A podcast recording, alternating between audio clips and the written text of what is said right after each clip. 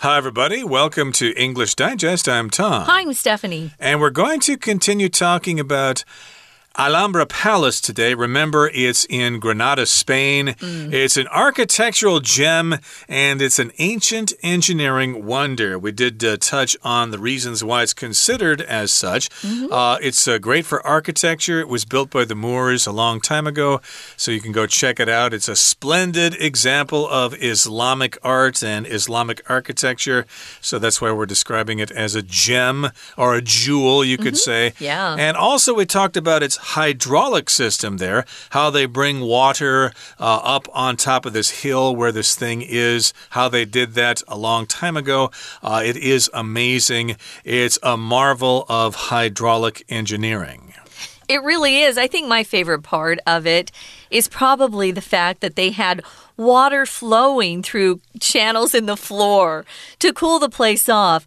I think one of the things I'm most grateful for, Tom, is that I was born in an era in time when we had air conditioning. mm. I hate to be hot. I grew up in the desert and I just hate to be hot. So I'm grateful uh, that we have the technology we have today. Now, back then, they had no electricity, there was no air conditioning, and they came up with this way to cool down the rooms in that palace. So if you were lucky enough to be born into a royalty or to be in an upper class, uh, you had the advantage of having somewhat of a cooling system back then. Exactly. And we're going to find out some more about the actual architecture of Alhambra Palace in yeah. today's lesson. So let's find out some more information about this wonderful place in Spain.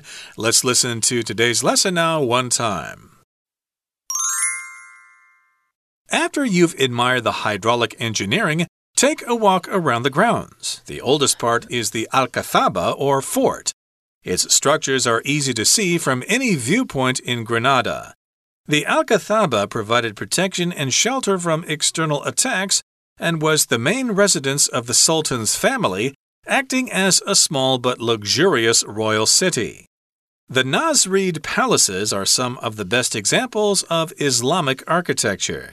These three palaces include many stunning fountains, extraordinary courtyards and baths, arched doorways, marble floors, tile designs on walls and ceilings, and carved Arabic texts. Next to the Nasrid palaces is the Charles V Palace, named for the Spanish king and Holy Roman Emperor in the 16th century. After the Islamic realm ended, Christians built Renaissance style buildings to expand the Alhambra. The two completely contrasting styles make this historic site exceptionally unique. This palace includes huge columns and a circular courtyard that allows people to look up at the fantastic blue Granada sky. It's not only the buildings, but also the outdoor features that make Alhambra Palace special. The Alhambra's gardens come to life when they bloom in spring. The Generalife gardens and orchards have ancient trees, rose arches, rows of bushes, and lovely walking paths. The simpler Myrtle Gardens bushes surround a pool that reflects the palace's detailed arches. These gardens' designs show that Islamic garden landscaping is just as gorgeous as its ancient architecture. The Alhambra's grounds comprise 26 hectares, so allow at least four hours to see the gigantic attraction. Alhambra Palace is an excellent place to learn about the city's history while you admire the remarkable views. Okay, folks, let's get started. This is day two, and we're going to continue taking kind of a virtual tour of this Alhambra Palace, which is located in Granada, Spain, southern Spain. So, after you've admired the hydraulic engineering, uh, our author suggests that we take a walk around the grounds. The grounds are just uh, the area of land that something um, occupies. Yeah, the grounds that something is built on is just the land surrounding it. Hydraulic, again, is um, what we refer to as. Uh, some sort of science that that happens when liquid moves in a confined space and it, there's pressure applied to it to get it to move around. And remember, the uh, lions would shoot or spray water into the air, and then it would go into these channels in the floor, and that's how they cooled down the palace. So, after we finished admiring the hydraulic engineering, which is really quite a feat, quite an achievement. Now we're going to take a walk around the grounds, which are equally as impressive. And it's a big place, so uh, if you enjoy walking as a form of exercise, mm. this is the place for you. So, again, we talked about the hydraulic engineering there, how they cool uh, the rooms of the mm -hmm. building using water that is pumped up from below. Uh -huh. uh, it uh, defies gravity that way. So, after you admire the hydraulic engineering, take a walk around the grounds, which is basically the area there where all mm -hmm. the mm-hmm. buildings are. And the oldest part is the Alcazaba, or Alcazaba, as they probably say in Spanish. And that, of course, is also referred to as the fort. Okay, so its structures are easy to see from any viewpoint in Granada. So if you're down in the city of Granada, you can look at this mountain in the distance and you can see the structures of the Alcazaba, which is the fort. That makes sense. The fort should overlook the city in order to protect it. Right. So its structures are easy to see from any viewpoint in Granada. So it's uh, set in an area that's easily visible or, or something that's easily seen from anywhere in Granada if you're below. So the Alcazaba or Alcazaba provided protection and shelter from external attacks. We talked about how forts were built to protect the area, and they would station uh, soldiers, military people in these forts. And as soon as an enemy came near, they would be attacked, and they could warn the rest of the city. External just refers to something uh, that's outside something else. For example, I wanted to buy a new hard drive for my computer, but I wanted an external hard drive and not a hard drive that was internal or put inside my computer. So this external hard drive would sit outside my computer and I would plug it into one of the slots in my laptop. So external, external attacks, attacks coming from outside uh, that place from enemies. And it was also the main residence of the Sultan's family. So the Sultan's family, who was the ruler at this point, they actually lived in the fort where it was probably the safest for them to stay. Your residence is the place where you live. Um, uh, you could say, Oh, um, I wish I could invite you to my residence, but, uh, you know, we're restructuring, we're remodeling right now. A residence is just a person's home. It doesn't matter if it's an apartment or a huge palace or a castle or just a regular uh, one level family home, it's still someone's residence. That's where they live. Right. And the Sultan, of course, is the leader. It's like the king mm -hmm. in Islamic countries, like in Indonesia. I think uh, my wife and I went to the Sultan's Palace Ooh. in Yogyakarta there. Cool. Uh, they had an excellent tour there, and it was free, so I was quite impressed with that. But again, this is the residence of the Sultan's family. It's where they lived when they ruled uh, Spain, or at least that part of Spain. And the Nasrid palaces are some of the best examples of Islamic architecture. So, again, this was the Nasrid family or the Nasrid dynasty or whatever you want to call it. And of course, these are palaces there, all these buildings that are for the royal family. Mm -hmm. And they're great examples of Islamic architecture. Maybe you're not interested in Islam as a religion, but they certainly have some great structures with they their do. mosques. Uh, you can see some great artwork there. So, yes, indeed, you can see some examples of Islamic architecture. And these three palaces include many stunning fountains, extraordinary courtyards and baths, arched doorways, marble floors, tile designs on walls and ceilings, and carved Arabic texts. That's a lot of stuff to see uh, in the grounds here, but of course, you've uh, got all the stuff you can check out. Stunning fountains. They're amazing fountains. You can take great pictures there, and there are courtyards there that probably have lots of uh, uh, landscaping and plants and stuff like that, and Mm-hmm. structures mm -hmm. that you can also walk through. And baths, I don't think you can take a bath there, but you can see where they took baths back mm -hmm. in the Mm-hmm. day. And also, we've got arched doorways. A doorway, of course, is where you enter a building, but these are arched, which means they're kind of round on top, or at least they have some kind of beams or structures that come together at the top in order to support uh, the top of the doorway. Right. So if it's arched, it kind of looks like half of the letter M. Uh, that's an arch. Most of our doors are a rectangular shape, you know, they're kind of squared off. But an arched doorway, like I said, is kind of taking half of the letter M, and that's the shape of an arched doorway. Marble floors are quite expensive. We have a lot of natural marble here in Taiwan because of. Uh, Tailuge, Taroko Gorge has wonderful marble. Uh, so, for most places, though, that aren't near natural marble, it's very expensive to have marble floors or marble walls. Uh, but they're awfully beautiful and they are cooler in a hot area, hot kind of temperature. Tile designs, if you're into um, this kind of uh, Islamic architecture, you know that they love tiles. So there are tile designs on walls and ceilings, and then they have the carved Arabic texts.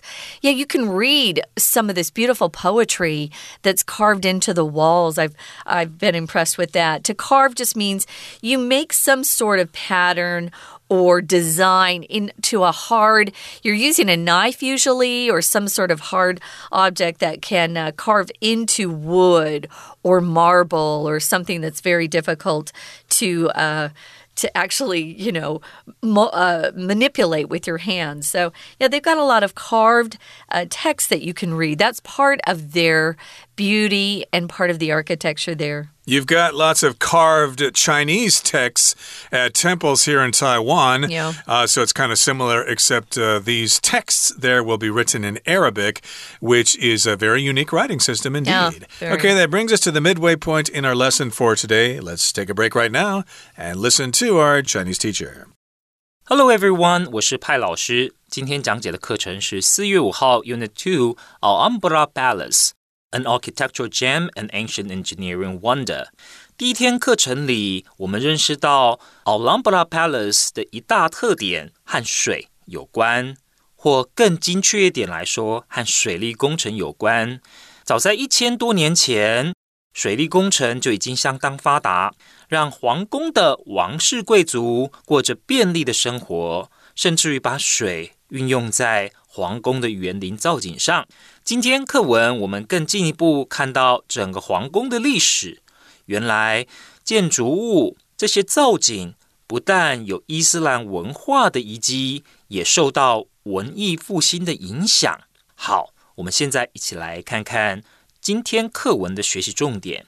请同学先看到第一段，hydraulic engineering，请画起来，就是水利工程。再来，请同学特别注意到。H Y D R 这个部分呢，请同学把这个字画起来。这其实哦，这个字，同学如果在英文里面看到的时候，很多时候呢，它其实是跟水有关的。像譬如说，我们说有的人有脱水的现象，dehydrated，前面呢是 D E 开头，后面呢 H Y D R A T E D，dehydrated。啊，就是脱水的，所以我们知道说 H Y D R，请同学画起来，这往往都跟水有关，有助于同学以后看到类似有相关字根的单字，有同样字根的单字，会比较容易猜得出来这是什么意思。好，再来，请同学看到第三个句子，Its structures are easy to see from any viewpoint in Granada，就是这座皇宫它的建筑哦。它的结构，其实，在整座城市里面呢，不论你从哪个角度、任何位置都可以看得到。因为皇宫是位在高处嘛，请同学把 from any viewpoint 画起来。这里所标示的就是从任何位置。那当然，我们知道这个片语哦，像譬如说 from a different viewpoint，从不同的观点来看。这个 viewpoint 其实也可以标示成是比较抽象了，人的想法，人诠释事情的角度。好，再来，请同学看到第四个句子：The Algazaba provided protection and shelter from external attacks。那在这个地方，我们知道说这边可以提供保护的作用，免于让这里哦，在这里避难的人免于外界的。攻击，我们要表示免于这个概念的时候呢，介系词是用 from，请同学特别画起来。We're going to take a quick break. Stay tuned. We'll be right back.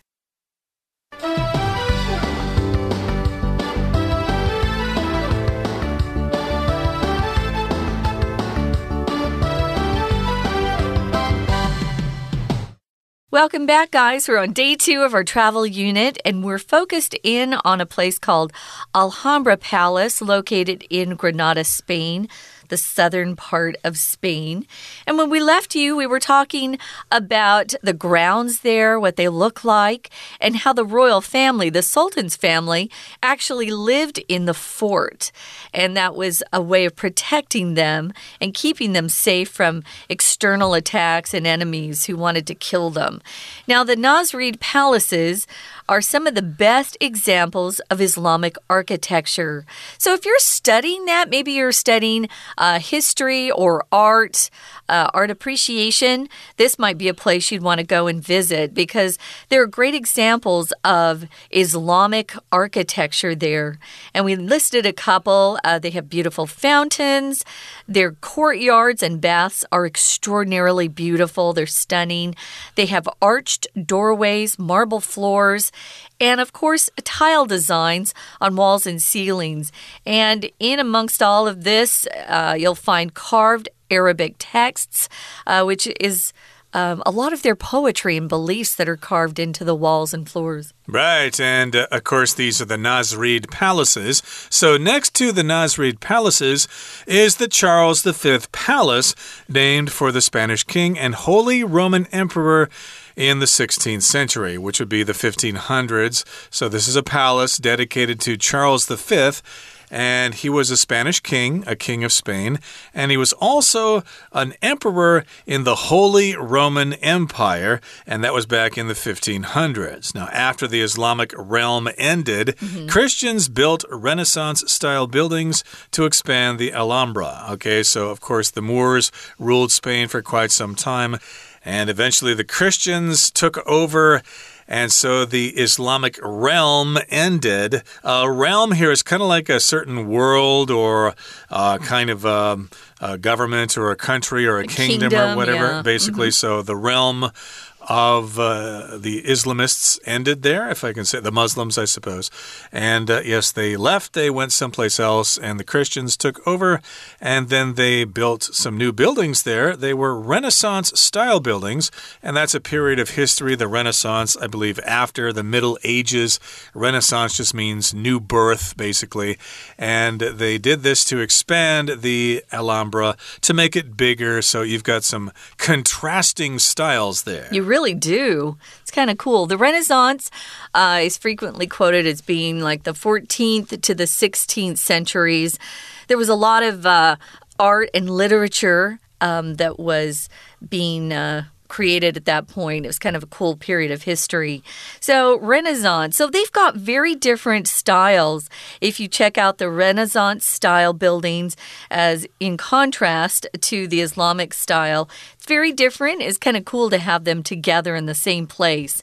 If two things contrast, they're very different from each other black and white. Those are good contrasting colors, we'll say. Um, or contrast in attitude. Someone can be very pessimistic and think, oh, nothing ever is going to happen that is right. Everything is awful. And then you have your optimist, and that's a big contrast in attitudes. The optimist thinks everything's great, there's a lot of hope. So uh, there are contrasting styles there, and it make, makes this historic site really unique, exceptionally unique, something that you don't often find where you have such big contrasts in style. This palace includes huge columns and a circular courtyard that allows people to look up at the fantastic blue Granada sky. Yeah, if you're ever in the desert or a desert area, like I'm from Arizona, even to have a cloud in the sky, we think that's so cool because we hardly ever have clouds. Mm. It hardly ever rains. And so every day is just blue, blue, blue, blue. Here in Taiwan, if I see a blue sky, I'm like, wow, that's amazing. But I grew up with blue skies every day. So um, it's nice to have a, a contrast sometimes. Circular means a circle in shape. It's a circle, it forms a circle, but circular is the adjective form. I think most courtyards are rectangular mm -hmm. or square they in are, shape, yeah. but this particular courtyard is circular. It's round, and because of that, I guess it allows you or lets you look up at the sky and go, wow, that is really a blue sky. I've never seen uh, skies so blue before. Okay, moving on to the next paragraph here, it says, it's not only the buildings, but also the outdoor features that make Alhambra Palace special. So, yes, you get the buildings and the outdoor features there, but if you go inside, you can see some great features as well. The Alhambra's gardens come to life when they bloom in spring. Mm. Uh, to bloom just means that flowers start to come out from their plants. This always happens in the spring, so we're always looking for blooming flowers. Like, I guess in February, you can see the cherry blossoms, they bloom in February, mm -hmm. and various other kinds of flowers bloom at different times times of the year. And sometimes we'll use bloom as a noun, um, but we most often use blossom as the noun. So, yeah, blossoms bloom in spring. And they've got these gardens, uh, which have kind of a weird pronunciation. It's Spanish, so it's Generalife. Uh, gardens and orchards. Orchards are are big pieces of land that uh, have trees on them, but trees that produce something like fruit. Um, I'm from a a city where there are a lot of uh, citrus orchards all around my house. So it smells good there. So they had these ancient trees rose arches, rows of bushes, and lovely walking paths. Sounds like a really pretty area. The simpler Myrtle Gardens bushes, and that's the name of a particular garden there, um, they surround a pool that reflects the palace's detailed arches. So if you have really blue skies and the sun's right, the the reflections off that pool are pretty spectacular actually. So these are fun to look at and also the garden's designs show that Islamic garden landscaping, landscaping is how you arrange your yard or gardens, where to where to place trees and plants and flowers. That's landscaping. Landscaping there is just as gorgeous as its ancient architecture. So architecture is how you design your building what, what it looks like, and landscaping is how you design the grounds or the land. But again, this stuff is all outdoors. I think I said it was indoors at first there, but it's actually outdoors. Uh, that's where gardens are and blooming trees and orchards and all that fun stuff. And there's a pool there, there is a fountain. Oh, there's just so much stuff to check out there. Uh, it certainly is gorgeous. It's beautiful. It's fantastic. It's wonderful. And here in the next paragraph, it says the Alhambra's grounds comprise 26 hectares, so allow at least four hours to see the gigantic attraction. Wow. A hectare is a unit of area. I believe it's uh, 10,000 square meters, if I'm not uh, mistaken. So it's got 26 hectares. That means it's really big. Mm -hmm. So you need at least four hours to walk around the place and some good walking shoes. Uh, don't try to walk around the place in high heels. Your feet are going to kill you. Your feet will be killing you at the end of the day. Yeah, that's a big, big area to walk around. You might want to divide up your uh, touring uh, into two days, you know, just to save your feet from killing. Uh, and don't wear high heels, ladies. Now, Alhambra Palace is an excellent place to learn about the city's history while you admire the remarkable views. There's so much history there. It looks like it's a fascinating place to go. And it's something that I'm going to put on my list of things to see, my bucket list.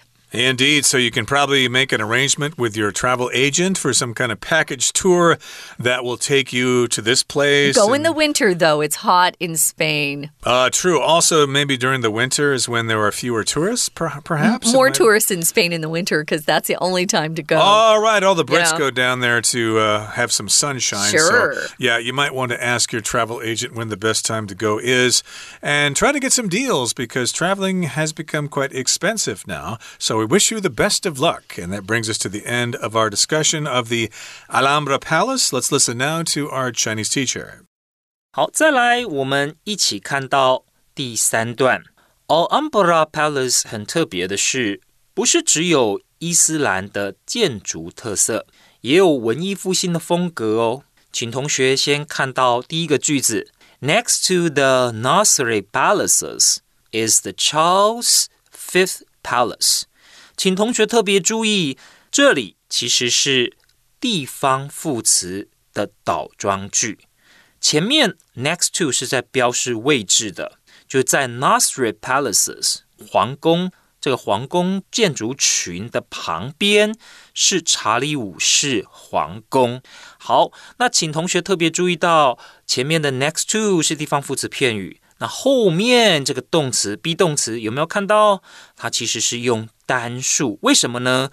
因为后面 the Charles Fifth Palace 才是真正的主词，我们用第三人称单数，所以动词用 is。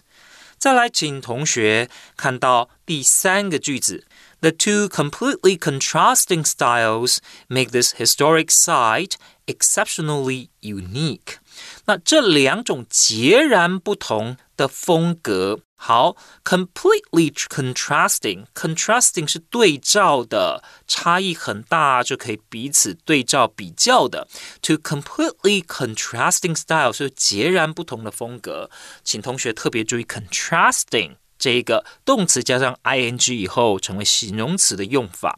再来，请同学特别注意到的是第四个句子。那下面呢有讲到，This palace includes huge columns and a circular courtyard。请同学注意到，column 这个字呢，并不是我们在画表格的时候的栏位，而是指柱子，而是指柱子。好，那再来，请同学看到第四段的第一个句子，这里有个句型，我希望你们特别注意。It's not only the buildings, but also the outdoor features that make Alhambra Palace special. 用到了 not only but also 这个连接词。它其实是双词连接词。什么叫双词连接词呢？不是单一一个字，而是两个部分组合起来。Not only 加上 but also。那此外，这个句子很特别的是，这里所用的呢是强调句又或者有些句型的书会把它称为分裂句型。好，那是特别强调用 it 跟这个 that 中间所夹带的部分，所夹住的这个部分哦，这是我们要强调的，也就是不只是建筑而已，还有呢一些户外的景致，都让 Alhambra Palace 特别与众不同。所以，这是作者想要让我们特别注意到。不只是建筑哦，因为前面都在讲建筑，还有户外的景致，这两者都让 Alhambra Palace 和其他的不一样。好，再来呢，请同学看到第五段的第一个句子，这个地方占地很辽阔。那 So allow at least four hours to see the gigantic attraction。请同学特别注意的是，其实在 so 后面是一个祈使句，这里在建议读者。至少留四个小时参观这个面积辽阔的景点。